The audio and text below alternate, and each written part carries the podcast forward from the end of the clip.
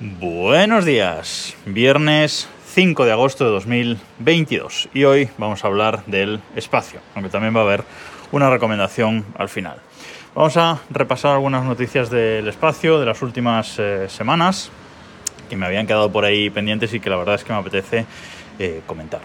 Vamos a empezar con la Starliner, que es esta eh, cápsula espacial similar a la, a la Dragon de SpaceX eh, que competía de hecho con la Dragon para, para, hacer los primeros lanzamientos de humanos desde Estados Unidos de nuevo hacia el espacio, hacia la Estación Espacial Internacional. Bueno, pues la Starliner por fin ha alcanzado la Estación Espacial Internacional en un nuevo intento, así que bueno, a partir de ahora pues la estación va a tener eh, dos naves disponibles para enviar suministros y para enviar eh, humanos desde eh, tierras de Estados Unidos. Por fin Boeing lo ha conseguido, Boeing, que es una empresa que, eh, como sabéis, bueno, no sé si lo he comentado alguna vez, es una empresa que no me gusta nada porque sus directivos mmm, bueno, han tomado decisiones bastante cuestionables en los últimos años. Otra de las noticias que quería comentar es que el observatorio Gaia, que es un que es un uh, observatorio espacial que lleva desde 2013, si no me equivoco, observando nuestra Vía Láctea. Se trata de un observatorio de la ESA, de la Agencia Espacial um, Europea, cuyo objetivo es hacer un mapa eh, tridimensional, el mejor mapa tridimensional, eh, el más eh, completo de nuestra galaxia, de nuestra Vía Láctea. Y en junio, a mediados de junio, se hizo la tercera publicación de datos de este observatorio astronómico. Eh, Gaia va publicando los datos, digamos, por eh, oleadas y esta es la tercera oleada de datos que eh, se publican. Y en esta oleada, bueno, pues hay cosas tan eh, curiosas como descubrir que Gaia es capaz de eh, detectar terremotos estelares. ¿Y qué es esto? Bueno, pues son mm, terremotos en las estrellas, terremotos, eh, cambios en la superficie de las estrellas, que era algo que en principio no se sabía que Gaia podía hacer, pero con esta nueva publicación de datos ya se sabe. La verdad es que las imágenes de, eh, de Gaia, eh, de nuestra Vía Láctea, son impresionantes. Ese mapa en, tres dimensiones que está haciendo de todas y cada una de las estrellas que hay en nuestra eh, galaxia. Os dejo eh, enlaces a todas las noticias que, estoy comentando. Os voy a dejar enlaces en las notas de este episodio por si queréis eh, ampliar información y ver las imágenes, etc. Más noticias. Rusia anunció que su intención de abandonar la Estación Espacial Internacional a partir de 2024 y crear su propia estación. Volverá a los tiempos de la Mir y crear su propia estación eh, espacial. Bueno, al final parece que han alcanzado un acuerdo con, con la NASA y con las otras agencias que, que forman parte de la Estación Espacial Internacional y que el abandono va a ser en 2026. Bueno, 2026 es a partir de 2024, como habían dicho, así que, bueno, vale, nos, nos vale, lo compramos. Y vamos a acabar con eh, un par de noticias sobre el James Webb, el telescopio espacial James Webb, que es lo que, lo que está de moda, el observatorio espacial más avanzado eh, que tiene la humanidad ahora mismo.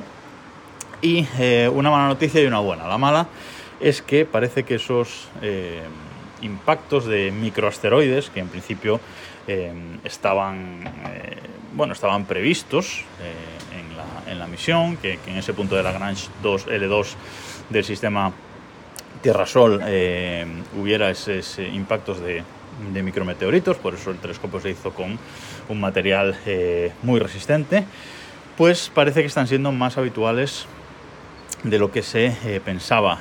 Hasta ahora ha habido seis impactos, cinco sin consecuencias, pero uno de ellos parece que ha tenido más consecuencias de las esperadas y en el espejo C3 del, eh, del espejo principal, bueno, en el, módulo C3 del espejo principal, pues ha habido bastante daño de uno de estos eh, micrometeoritos, quizás no tan micro. Se espera que el telescopio dure unos 20 años, pero bueno, si estos impactos de, de micrometeoritos eh, se hacen más habituales y van dañando el telescopio, pues su vida se puede reducir bastante. De momento mmm, veremos si ha sido casualidad o es algo eh, habitual. Eh, no es que preocupe de momento, de momento el funcionamiento del, del, telescopio sigue siendo el mismo, aunque tienen que corregir ya esa pequeña distorsión producida por el espejo C3 en las imágenes que saquen, pero bueno, de momento no es un problema. Esperemos que no llegue un meteorito de un metro de ancho y se cargue por completo el, telescopio, pero bueno, eh, en principio, como digo, no preocupa. Y em, estos días, esta, esta semana, precisamente el eh, James Webb ha publicado nuevas imágenes, o la NASA ha publicado nuevas imágenes del telescopio, el, pasado martes creo que lo, que lo hacían. Y han publicado básicamente eh, una imagen, dos imágenes del mismo elemento eh, estelar, de los dos instrumentos del eh, James Webb, el que observa en el infrarrojo cercano y el que observa en el infrarrojo medio, de la galaxia denominada Rueda de Carro, que es una galaxia precisamente que tiene un cúmulo un cúmulo central, es una galaxia circular que tiene un cúmulo eh, central, donde está su, agujero negro, y luego tiene, digamos que, un aro exterior y en el medio, pues, nubes estelares.